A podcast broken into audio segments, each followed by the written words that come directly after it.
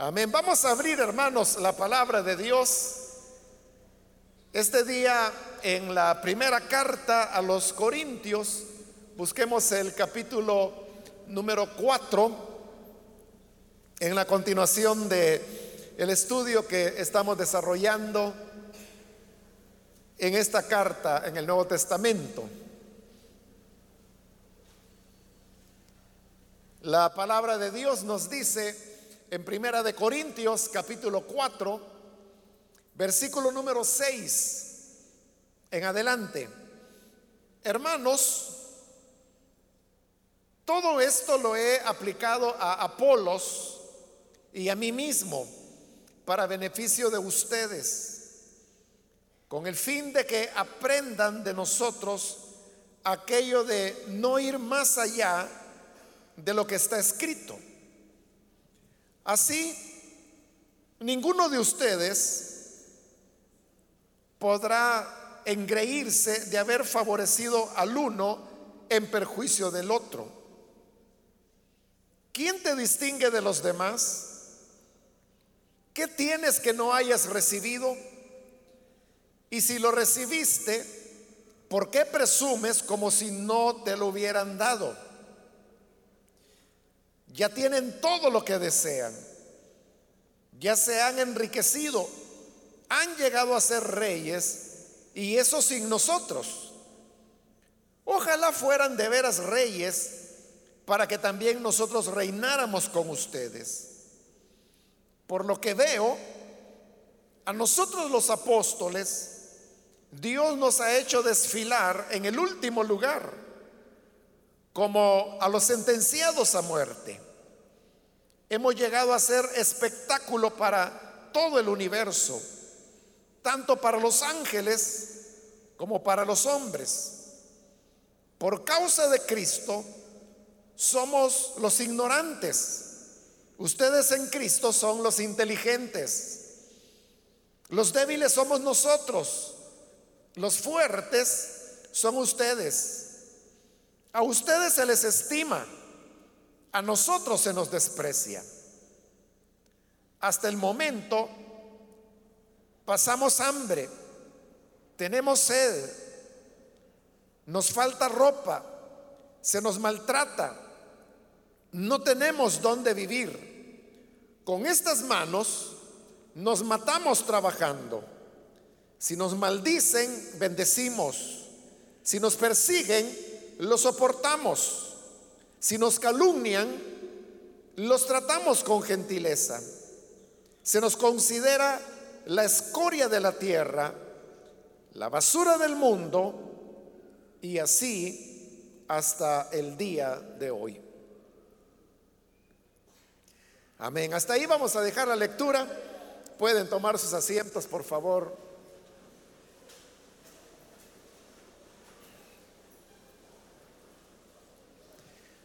Hermanos, continuamos con estos primeros capítulos de la primera carta a los Corintios, en los cuales Pablo ha venido desarrollando el tema de las divisiones que se producían dentro de la iglesia a causa de la preferencia que varios hermanos de la iglesia tenían, unos por Apolos, otros por Pablo, otros por Cefas y otros que decían que no eran ni del uno ni del otro, sino que eran de Cristo.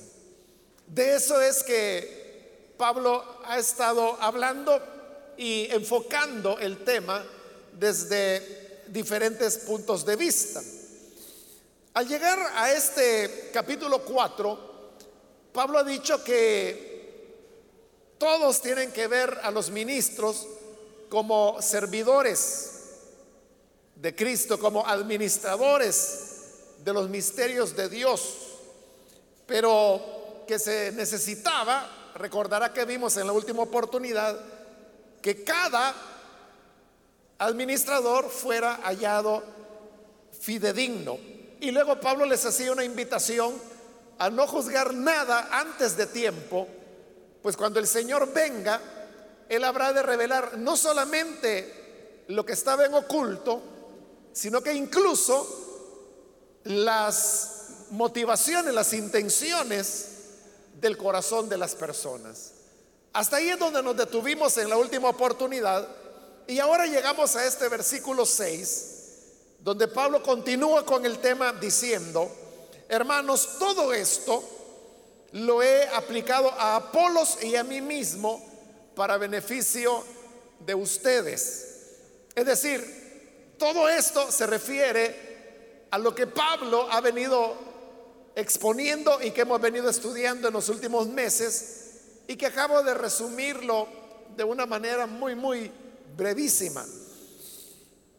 Siendo así las cosas, Pablo les dice que él ha puesto a Apolos y se ha puesto a sí mismo como un ejemplo, porque ellos expresaban como el doble enfoque que había dentro de la iglesia de Corinto, que estaban aquellos que pensaban que la salvación era producto de la sabiduría que el ser humano pudiera alcanzar, la línea de Apolos, y por el otro lado estaba Pablo, quien claramente dice que la salvación es un don de la gracia de Dios y que en lugar de ser la sabiduría un camino que nos lleve a Dios, se convierte en un obstáculo, porque Dios ha querido salvar a los hombres no a través de la sabiduría, sino que a través de la locura de la predicación.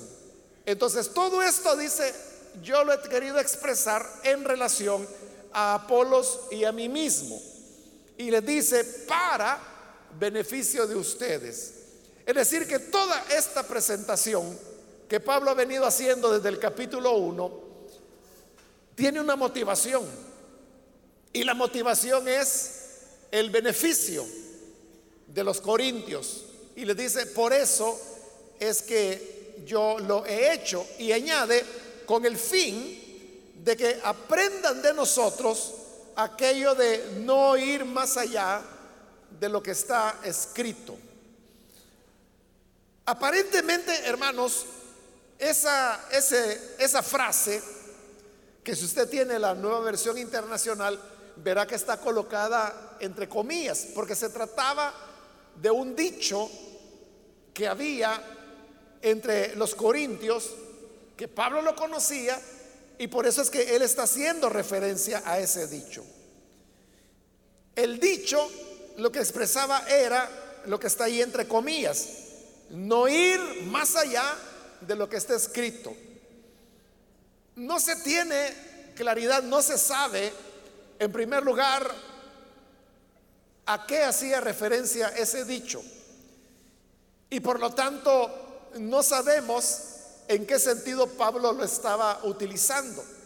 Lo que sí es evidente es que Pablo está haciendo referencia a esa verdad o a ese dicho que era conocido por los corintios. Y ahí se ve claramente cuando les dice, con el fin que aprendan de nosotros aquello de no ir más allá de lo que está escrito. Está haciendo referencia cuando dice aquello de no ir más allá de lo que está escrito. Deja ver que eso era conocido por los corintios. Ahora, esas palabras no están en la Biblia, obviamente, sino que por eso digo, se trataba de un dicho, pero ¿a qué se quería referir Pablo? Como no sabemos en qué sentido era que en el mundo pagano se utilizaba el dicho, es que no podemos tener una explicación satisfactoria. Sin embargo, la interpretación que comúnmente se hace del pasaje es que Pablo se está refiriendo a las escrituras, que en este caso serían las del Antiguo Testamento, que eran las únicas que estaban escritas hasta ese momento. Entonces, no ir más allá de lo que está escrito se referiría a que uno no tiene que emitir juicios o ideas o pensamientos que vayan más allá de lo que la Biblia dice, sino que tenemos que limitarnos a lo que la palabra de Dios establece. Usted sabe que hay varias cosas que la Biblia dice pero también hay varias cosas que la Biblia no dice. Y esto no lo digo, hermanos, como una ocurrencia mía, sino que la misma escritura así lo dice. Dice que las cosas reveladas, las cosas que Dios ha revelado, las ha dejado para que le examinen los sabios, para que le examinen los reyes. Pero dice, las que Él ocultó, estas no pueden ser conocidas por los hombres. Entonces, hay preguntas que uno puede hacerse por curiosidad, pero ¿cuál es la respuesta? Es lo que, lo que no podemos explicar. Por ponerle un ejemplo, la tribu de Dan no se menciona en el Nuevo Testamento, ni siquiera en Apocalipsis, donde están las listas de las tribus de Israel. Pero la tribu de Dan nunca es mencionada. Entonces, a la pregunta, y es una pregunta que las personas hacen con frecuencia, ¿por qué no se menciona la tribu de Dan en el libro de Apocalipsis? Donde dos veces aparecen los listados de las tribus de Israel. Nadie lo sabe. Nadie lo sabe. O aquel otro pasaje famoso de Daniel capítulo 12, donde Daniel dice que, que los eventos van a durar hasta los 1360 días. Pero luego añade, más bienaventurado el que llegue a los 1390. A la pregunta, ¿qué es lo que va a ocurrir en esos días para que Daniel afirme que van a ser bienaventurados los que llegan hasta esa otra cantidad de días? Nadie lo sabe. No hay una respuesta para eso. Entonces, a eso me refiero cuando digo que uno no puede ir más allá de lo que está escrito. Entonces, como no hay nada escrito, por ejemplo, de estos dos aspectos que acabo de hablar, la gente comienza a inventar. Y algo, por ejemplo, en relación al tema de que por qué no se menciona la tribu de Dan. Algunos han dicho, es que lo que pasa es que de allí va a aparecer el anticristo, dicen, de la tribu de Dan. Pero ¿y eso de dónde lo sacaron? Simplemente es un invento. Recuerde que para Israel, ellos van a recibir el anticristo porque ellos pensarán que es el Mesías. Y yo le pregunto, ¿de dónde nacería el Mesías? O sea, esa pregunta es la que en el capítulo 2 de Mateo el rey Herodes le hace a los maestros de la ley. Él les pregunta, ¿a dónde dice la escritura que va a nacer el Mesías? Entonces vienen y le dicen, ah, esa pregunta es fácil de responder. El profeta lo dijo, y tú, Belén, la más pequeña de la ciudad de Israel, no serás la más pequeña, porque de ti saldrá el que regirá sobre las naciones. ellos sabían que el Mesías nacería de Belén, y Belén estaba en la tribu de Judá. Entonces, si hace dos mil años ellos ya sabían que el Mesías vendría de la tribu de Judá, es un completo invento que hoy se diga de que va a salir de la tribu de Dan y que por eso no se menciona en la escritura. ese es el problema cuando uno quiere hablar de cosas que la Biblia no dice. Entonces, en ese sentido es como se interpreta la cita que Pablo hace del dicho de no ir más allá de lo que está escrito. Obviamente él lo está diciendo relacionado al tema que está tratando y por eso es que él ha dicho que todo lo que ha dicho, ha expuesto, lo dice en referencia a Apolos y a él mismo. Entonces, ¿qué significaría eso de no ir más allá de lo que está escrito?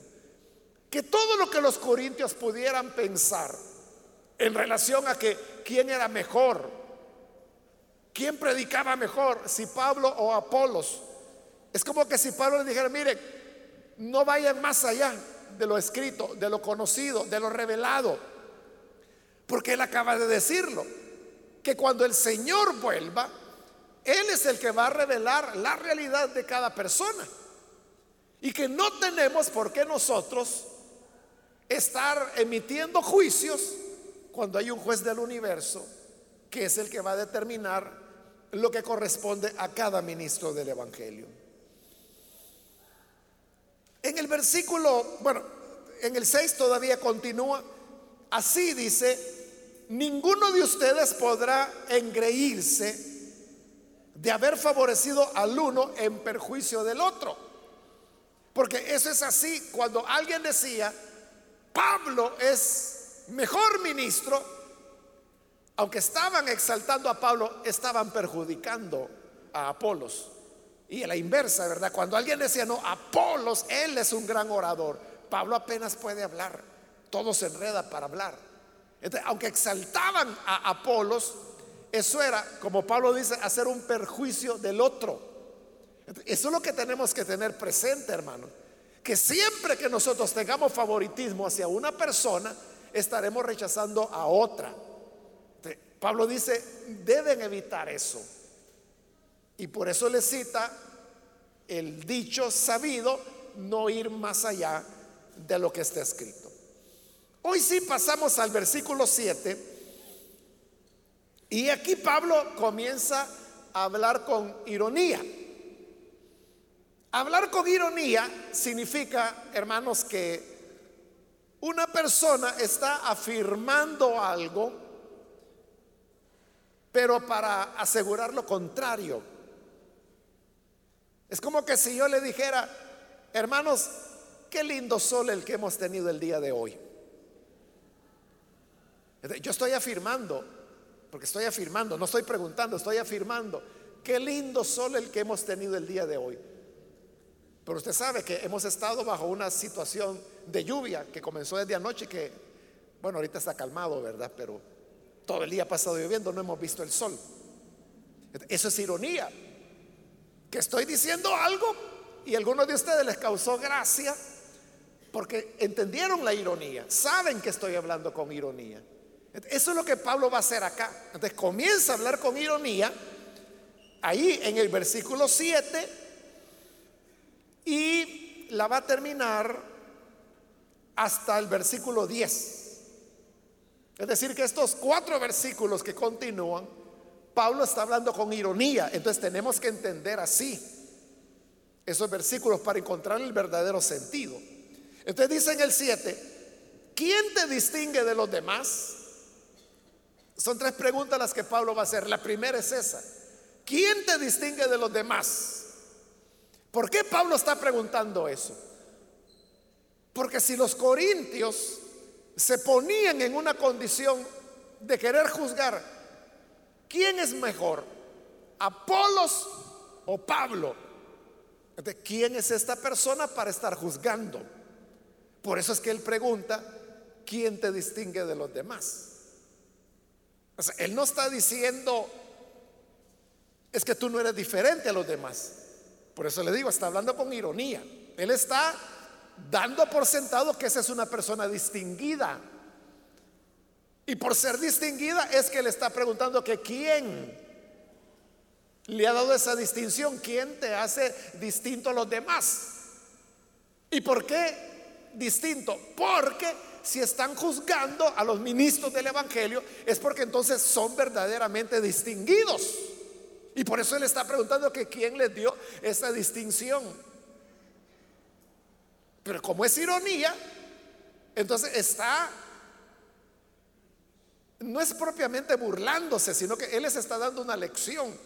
Pero es como agarrar la actitud de ellos y mostrarles que es un absurdo lo que están haciendo. La segunda pregunta es, ¿qué tienes que no hayas recibido? otra vez está hablando con ironía, como que si estos que estaban juzgando a los ministros eran personas que tenían un don fenomenal, algo especial, algo grande. Entonces, la pregunta es, ¿Qué, tienes que no hayas recibido? Porque estamos diciendo que es como que si ellos habían tenido un don grande. ¿Y qué significa la palabra don? Es un regalo. Es un regalo. Eh, en español también se usa, lo único que ya es una palabra arcaica, ya, ya nosotros utilizamos la palabra regalo, pero si usted dice, llevo unos dones para mis hijos, está hablando correctamente. Si se refiere a regalos que usted le está llevando a los niños, y usted usa la palabra don, llevo unos dones para mis niños, o voy a llevar unos dones para la cumpleañera. Está usando correcta la palabra, pero ya es en desuso, o sea, ya ninguno de nosotros habla así. Pero la palabra don significa algo que se ha recibido. Entonces, por eso dice Pablo, pregunta, ¿qué tienes que no hayas recibido? Es decir, si tú te consideras ser superior, ¿por qué eres superior? Recuerda, está hablando con ironía, no es que él está reconociendo que de verdad son superiores, es ironía. Pero si eres superior, ¿cómo fue que llegaste a ser superior? No es algo que acaso Dios te dio. Entonces significa que lo has recibido. Y ahí viene la tercera pregunta, que esta es la que remata. Y si lo recibiste, ¿por qué presumes como que si no lo hubieras, como si no te lo hubieran dado? ¿Entiendes? Si todo es un don que Dios nos ha entregado, ¿cómo me voy a jactar de algo que es un regalo? Eso es lo que Pablo en la carta a los romanos, allá en el capítulo 4, habla acerca de Abraham, de cómo Dios mostró su gracia sobre Abraham. Y luego dice Pablo que como es por gracia la justificación que Abraham recibió, pregunta ahí en Romanos, ¿a dónde queda la jactancia? Queda desechada, dice Pablo. Porque no es por obras, sino que es por gracia. Si fuera por obras, ya no sería por gracia, dice. O la gracia ya no sería gracia. Pero a lo que Pablo da es, si lo recibiste, ¿por qué te vas a jactar como que si no es algo que te lo dieron? Porque si lo tienes es porque Dios te lo dio. Es decir, si Dios te lo dio, ¿por qué te vas a, a jactar de algo que no es tuyo? sino que Dios te lo dio. Entonces la gloria tiene que ser de Dios. La gloria tiene que ser de quien otorga el don, no de quien lo posee. Entonces ahí Pablo, en otras palabras, lo que les está diciendo es, ¿quiénes son ustedes? Para que tengan la jactancia de estar juzgando a los ministros del Evangelio. Que aún lo que pudieran tener que Pablo no dice que lo tengan, recuerde, es ironía. Aún lo que pudieran tener es algo que Dios les ha dado. Es decir, si Él se los ha dado, ¿cómo se van a jactar como que si no lo hubieran recibido? Versículo 8. Ya tienen todo lo que desean. Y recuerde, está hablando con ironía. lo que les está diciendo es que ellos ya son perfectos, ya tienen todo lo que desean ya no tienen por qué avanzar más, ya llegaron a la cúspide del cristianismo, ya llegaron al clímax de la espiritualidad y de la santidad. Por lo tanto, es que ellos están juzgando incluso a los ministros del Evangelio. Luego les dice en el 8, ya se han enriquecido. No necesariamente está hablando de riquezas materiales, sino que enriquecimiento en conocimiento, en sabiduría. Porque si ellos son los que están juzgando a los ministros del Evangelio, significa que ellos saben más que los ministros. Por lo tanto, ya están enriquecidos en todo. Porque son los que les están pasando examen a Apolos, a Cefas, a Pablo. Los están calificando. Entonces, si los están calificando es porque ellos ya están enriquecidos en todo. Pero recuerde, es ironía. Lo que Pablo está afirmando es lo contrario. Pero lo está haciendo de esta manera para darles una buena lección. Y luego les dice, continuando con el 8, han llegado a ser reyes Y eso sin nosotros. ¿Por qué les dice han llegado a ser reyes? Porque recuerde que bajo la monarquía todo el poder está concentrado en una persona que es el rey. En la república, que es lo que nosotros tenemos, y la mayor parte de países en el mundo son repúblicas, incluso los que son reinos, como España, como Bélgica, como Suecia, como Inglaterra, aún ahí, eh, hermanos, aunque hay un rey o una reina, la manera como funciona el país, que no es república porque es monarquía, porque hay reyes o reinan, pero su funcionamiento es como que si fuera una república. Por eso es que hay un primer ministro. Por eso es que hay el equivalente a un congreso o lo que nosotros aquí en el país llamamos la asamblea legislativa. Es un equivalente. Es decir, están los tres poderes del Estado. Pero viniendo a nuestro país, nosotros somos una república. ¿Y qué significa esto? Esto nos lo enseñan en quinto grado, hermanos. Y es que por ser una república, en El Salvador hay tres poderes. El poder judicial, el poder legislativo y el poder ejecutivo. El poder judicial lo tiene, hermanos, todo el aparato de justicia que su máxima expresión es eh, los magistrados de la Corte Suprema de Justicia. O sea, ese es el poder judicial. Y usted sabe, hay un presidente de la Corte Suprema de Justicia. Es decir, El Salvador no tiene un presidente, tenemos tres presidentes. El presidente de la Corte Suprema de Justicia, el presidente de la República y el presidente de la Asamblea Legislativa. Cuando la presidencia de la Asamblea Legislativa es una mujer, entonces serían dos presidentes y una presidenta. Cada uno tiene su función. el poder del Ejecutivo es, el nombre lo dice, es el que se encarga de ejecutar. El legislativo es el que elabora leyes, por eso se llama legislativo, porque está legislando. Y el judicial es el que derime los aspectos, bueno, de, todo lo que es la justicia, la procesal penal, la penal, todo, todos los tipos de derechos que hay, pero también dirime cuando hay conflictos entre, entre poderes, entre el Ejecutivo y el Legislativo. Para eso está la Corte Suprema de Justicia.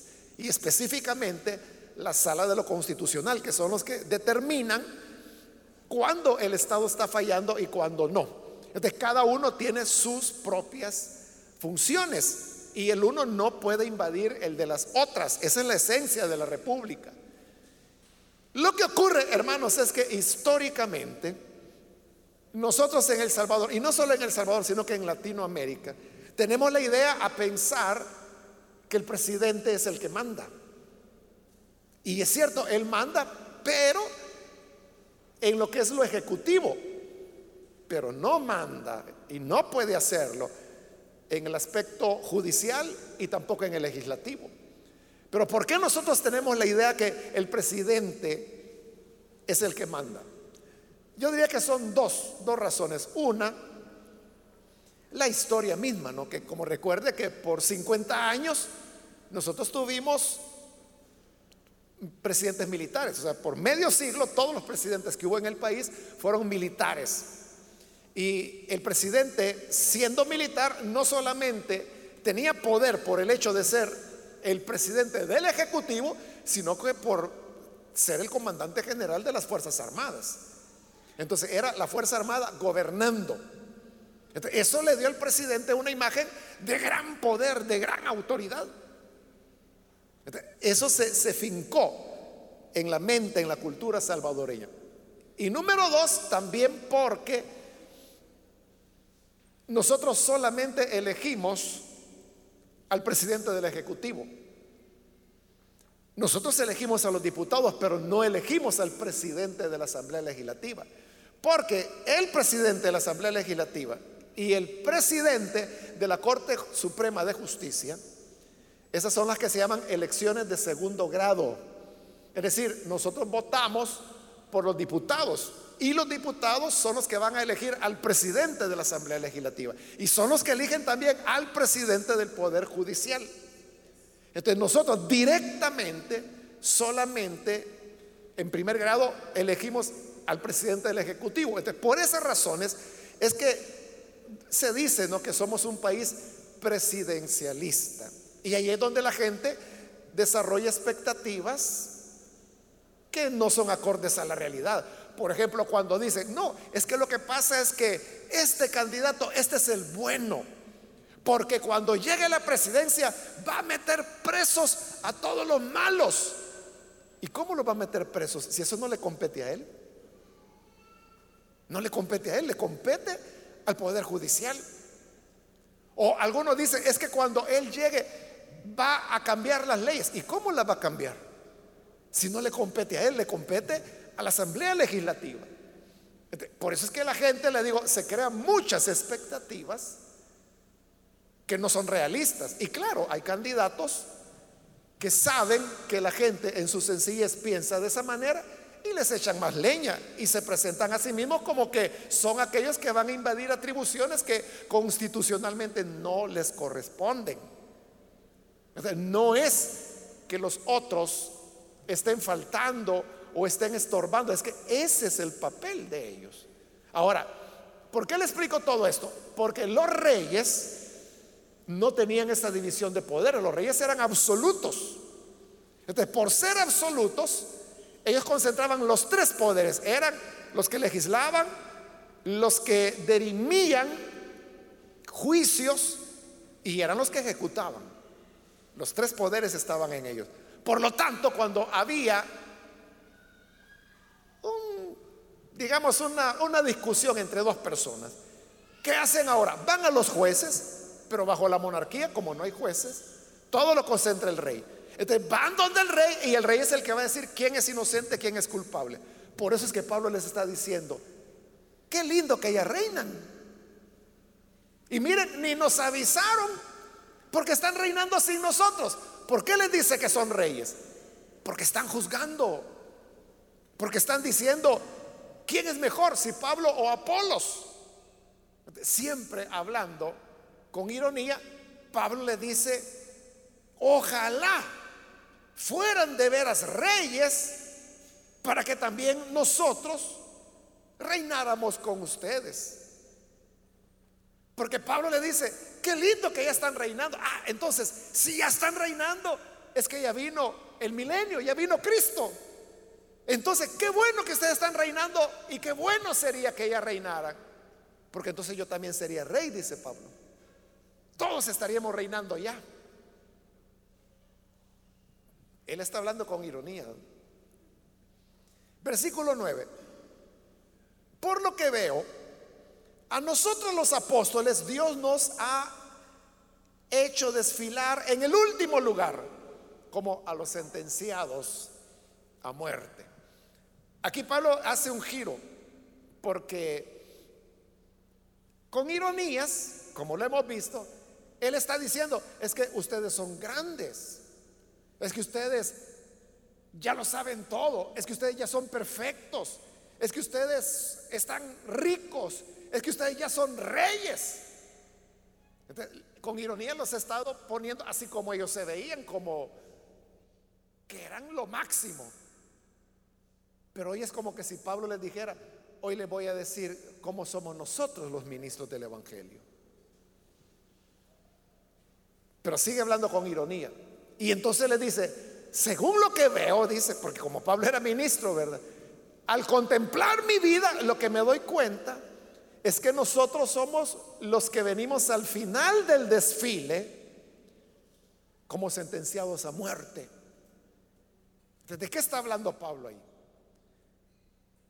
Está hablando, hermano, de, de los desfiles que se acostumbraban en el mundo romano que es bajo el cual todos están viviendo.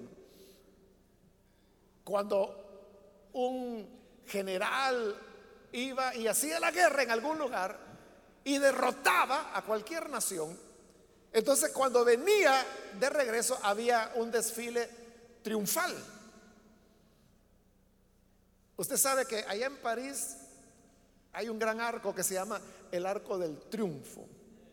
Pero ese no es el único triángulo, perdón, el, único arco que hay en el mundo. Hay muchísimos. Sobre todo en Roma. ¿Por qué le llaman el Arco del Triunfo? Bueno, ese de París es relativamente nuevo, ¿no? Pero todavía quedan arcos que construían los romanos. Cada vez que ellos tenían una victoria en una batalla, en una guerra, construían un arco. Y por eso se llama arco del triunfo, porque cada arco expresaba la victoria sobre un país. Por ejemplo, uno famoso de los que construyeron los romanos es el que se llama el arco de Tito. ¿Por qué es famoso ese? Que todavía existe, todavía está en pie, después de dos mil años todavía. ¿Por qué es famoso? Porque es un arco dedicado al triunfo de Tito. Y si usted conoce un poquito de cultura bíblica, sabrá que Tito fue el general romano que destruyó Jerusalén y destruyó el templo. Es el que peleó la guerra contra los judíos cuando se levantaron. Y fue una guerra que duró desde el año 67 hasta el 73. Seis años duró la guerra. Pero ¿por qué es famoso el arco? Porque en el arco lo que hacían era que ahí grababan las riquezas que habían conquistado. Entonces, como Tito venía de derrotar a Israel, en el arco está grabado que uno de los tesoros que traían los soldados romanos de Jerusalén era la lámpara que estaba dentro del templo, la menorá, como le llaman los judíos. En la Biblia, por una mala traducción, nosotros la conocemos como el candelabro. Pero no era candelabro, era una lámpara, porque no habían candelas en la época, no se habían inventado. Pero por eso digo, por una mala traducción de la Biblia, nosotros lo conocemos como el candelabro, el de los siete brazos. Está grabado en la roca en el arco de Tito. Por eso es famoso. Porque ahí van los soldados romanos cargando la menorá o, la lámpara que se le habían traído del templo de Jerusalén que acababan de destruir. Entonces, no solamente estaba el arco bajo el cual pasaba el gran desfile triunfal.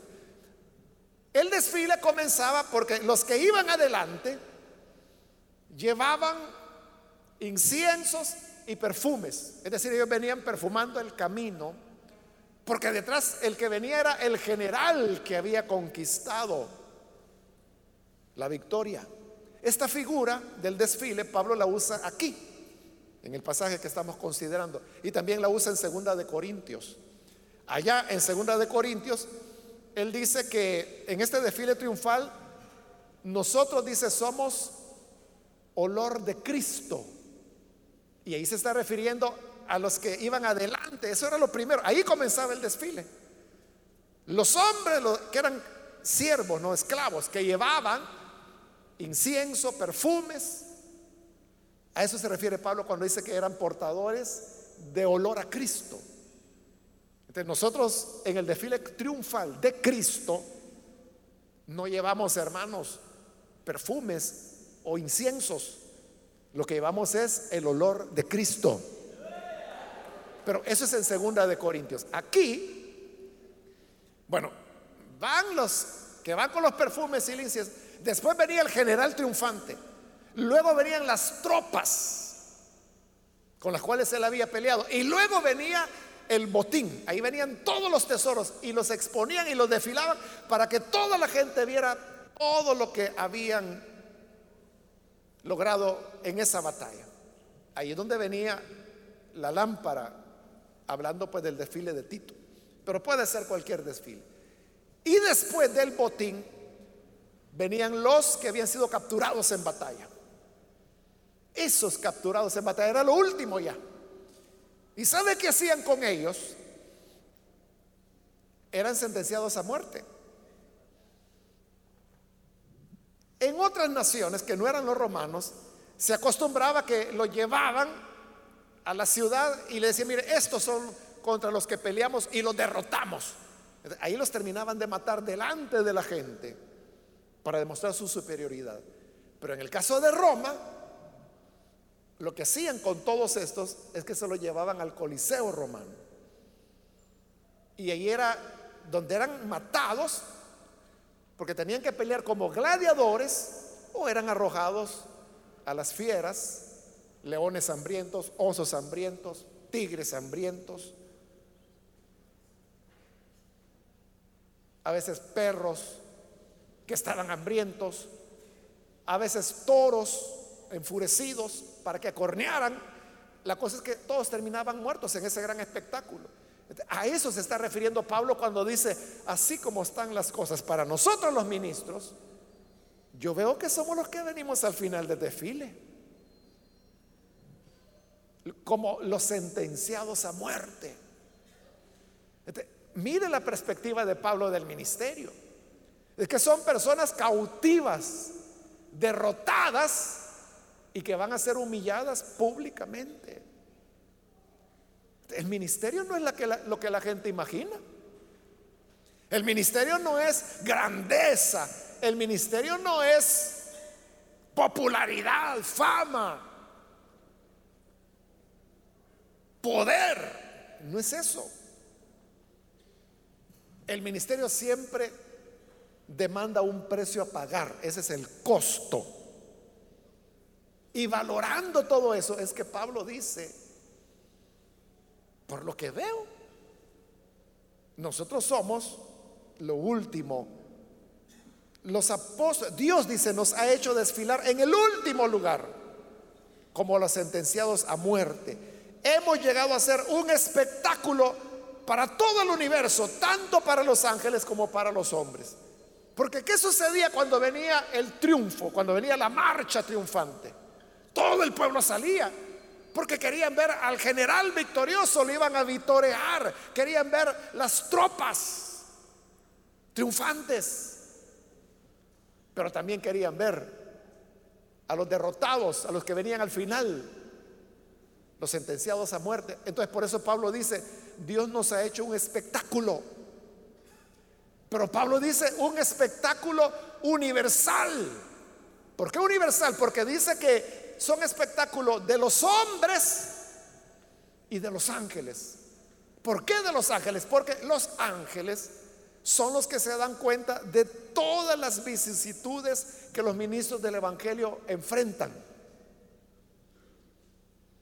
Todas las vicisitudes que hay que vivir. Lo ven los hombres.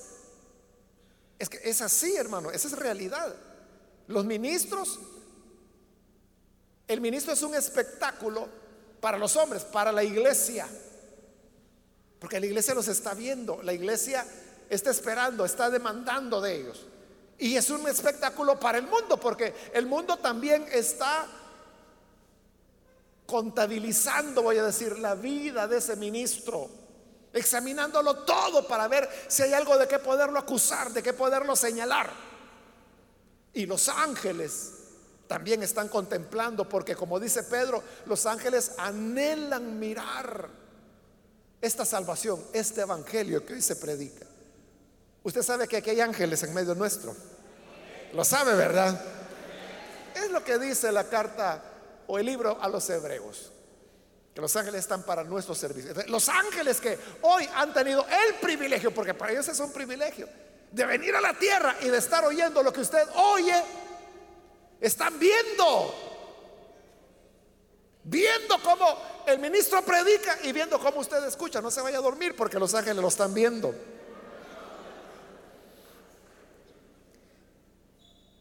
Y luego dice, versículo 10, por causa de Cristo, nosotros somos los ignorantes Ustedes en Cristo son los inteligentes.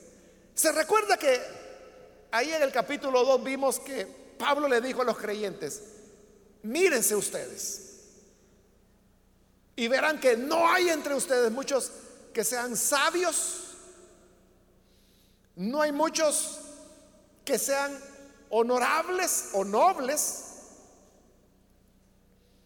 No hay muchos que sean apreciados. Esas tres cosas que él dijo, entre ustedes no hay de eso. Hoy les está dando vuelta, como está hablando con ironía. Hoy les está diciendo, resulta que nosotros somos los ignorantes y ustedes los sabios. Ustedes son los inteligentes, porque como nos están juzgando.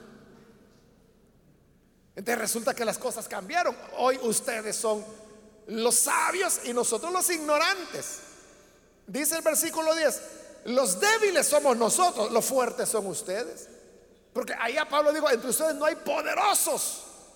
Pero hoy, irónicamente, pues hoy resulta que ustedes son los poderosos y nosotros los débiles. Y luego va a añadir el tercer elemento, a ustedes se les estima, a nosotros se nos menosprecia. Es decir, allá era que no había honra entre ellos, pero hoy ustedes son los, que reciben estima, los que son honrados y nosotros somos los despreciados. Ahí terminamos el versículo 10 y ahí termina la ironía. Entonces, del versículo 11 en adelante, ya aquí a Pablo ya no va a hablar con ironía, va a hablar las cosas sin usar esa figura. Entonces dice el 11, hasta el momento, y él continúa presentándoles lo que hemos dicho, el costo de ser ministro. Y les dice, hasta el momento pasamos hambre, tenemos sed, nos falta ropa, se nos maltrata, no tenemos dónde vivir. Por eso le decía, hermano, el ministerio no es lo que la gente imagina. El ministerio expresa todo esto que Pablo está mencionando acá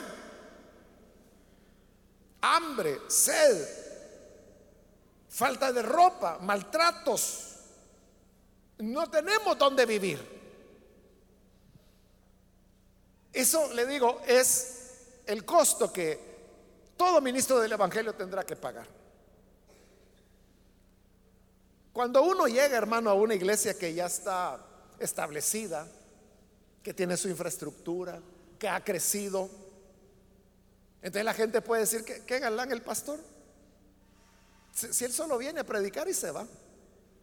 Tranquilo. Un trabajo así quisiera yo. El punto es cómo se llegó a este punto. Claro, hoy lo ve bonito.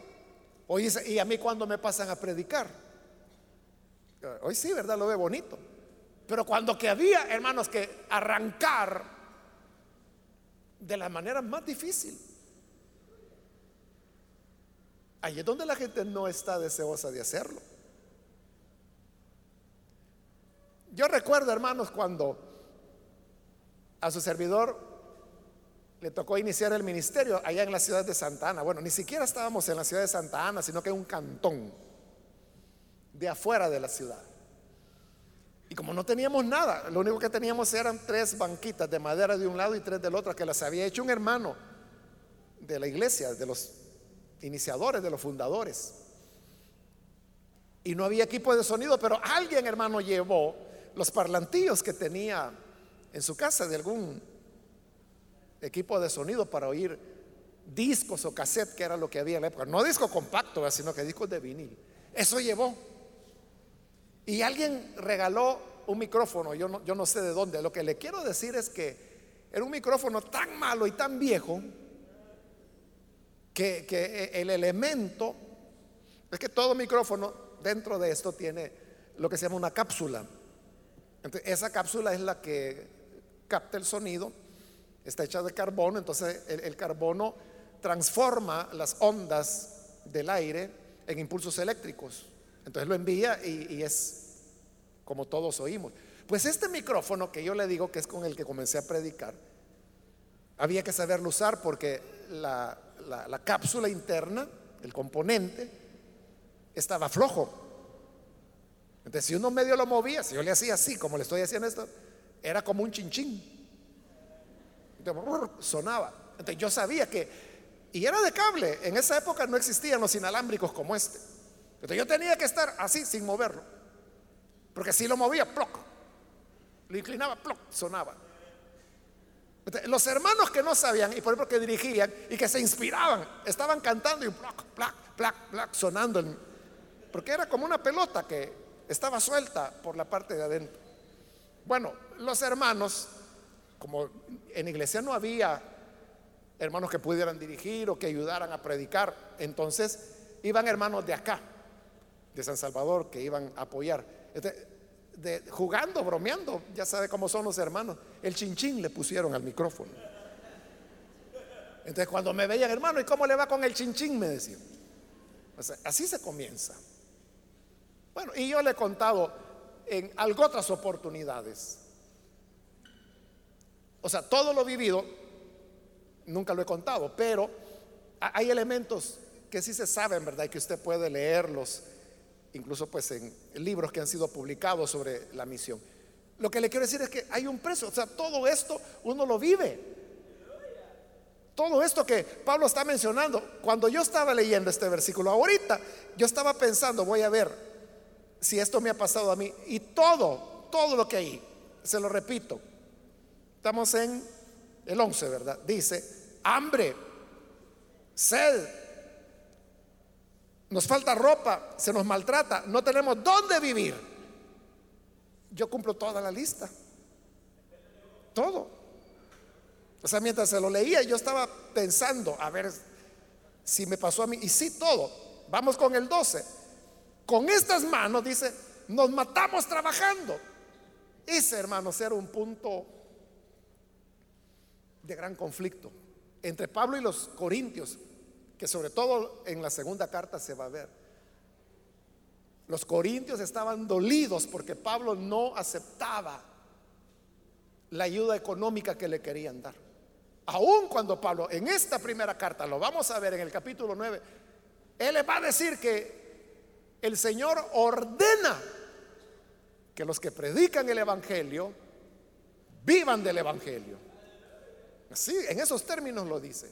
Ordena el Señor a los ministros del Evangelio que predican el Evangelio que vivan del Evangelio. Ah, bueno, y lo está bien, Pablo, te vamos a dar. No, a ustedes no les voy a recibir un centavo jamás. ¿Cómo hacía Pablo para sobrevivir? Esto que dice acá, Trabajamos, dice, con estas manos,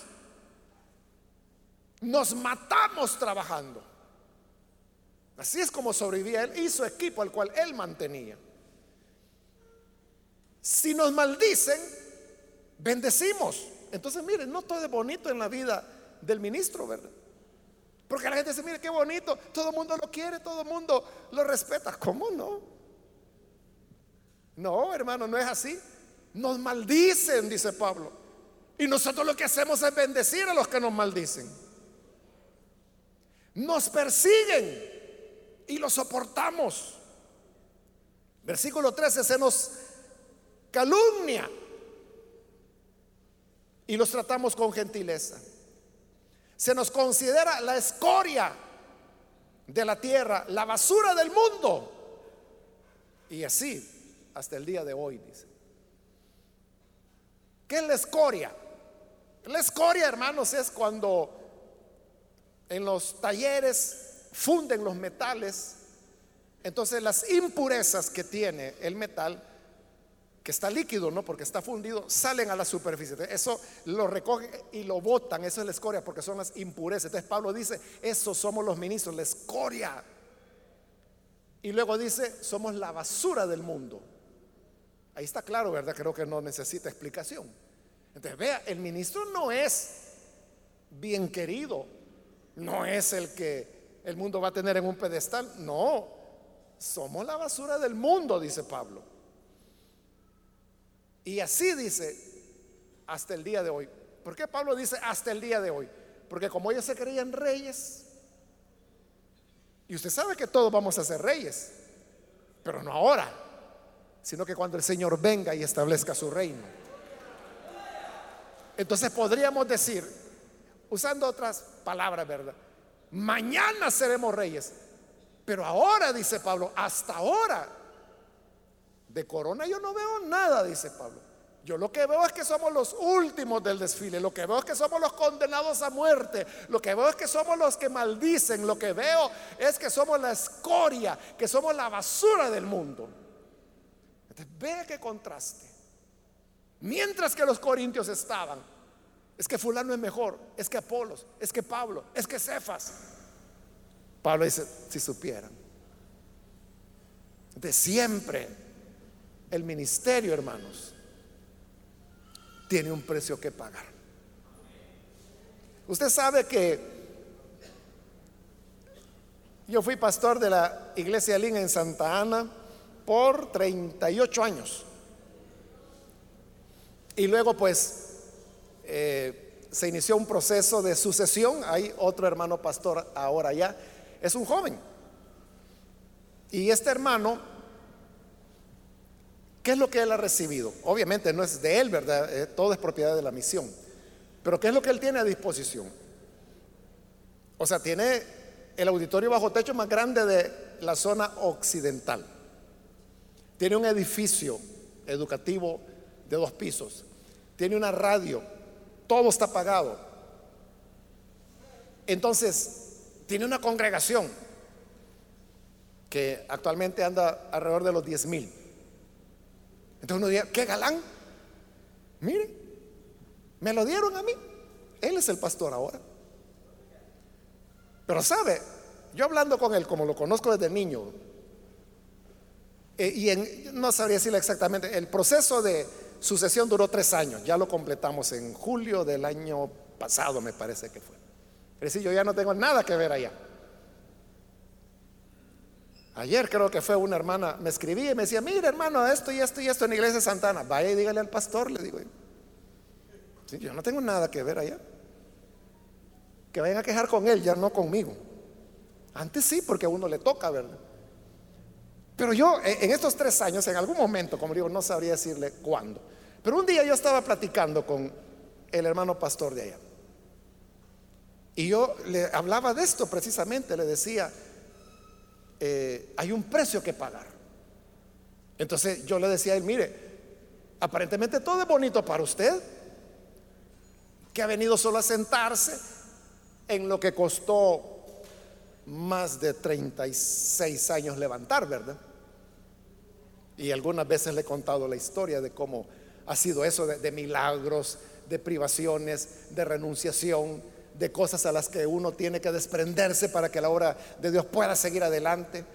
Él lo sabe porque, como le digo, hemos platicado bastante. Y yo le digo esto, usted va a tener que pagar el precio.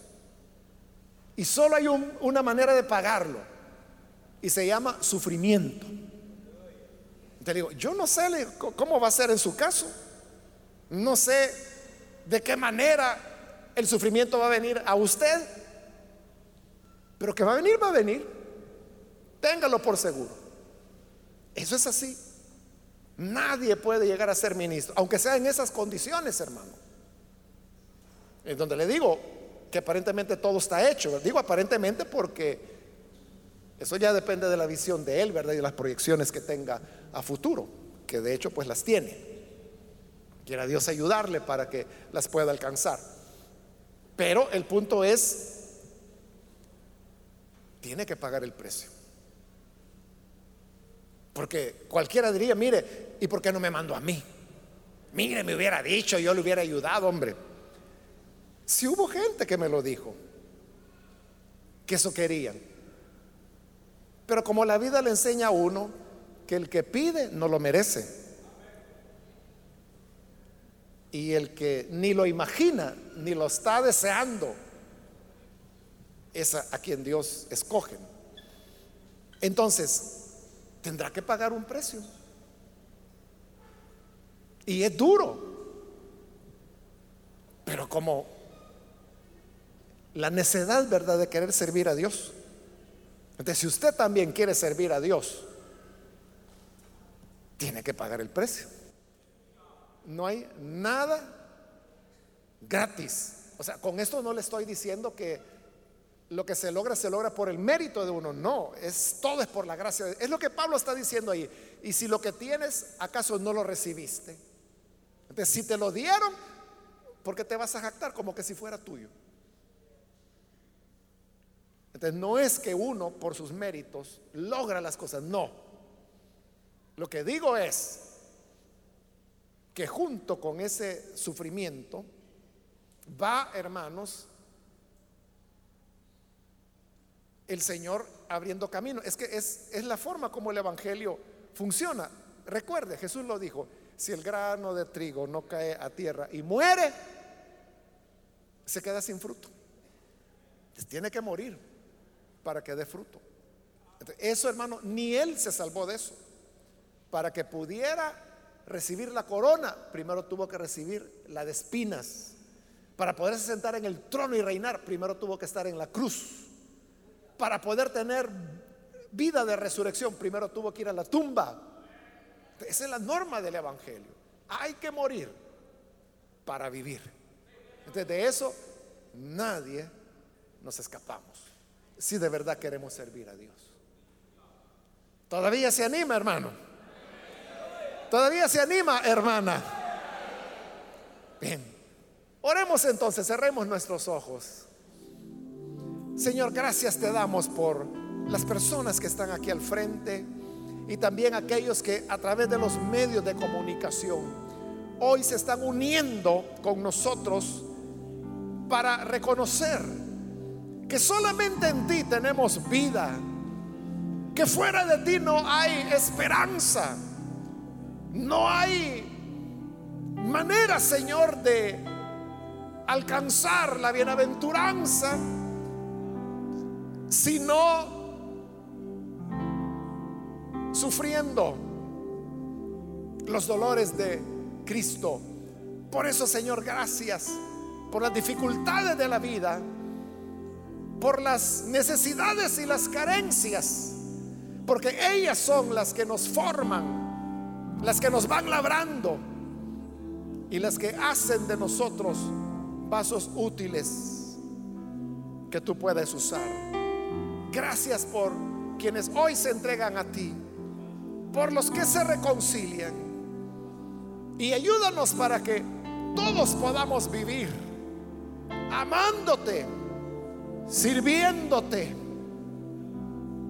y teniendo, Señor, cada día más de tu gracia, más de tu amor. Por Jesús nuestro Salvador lo pedimos. Amén.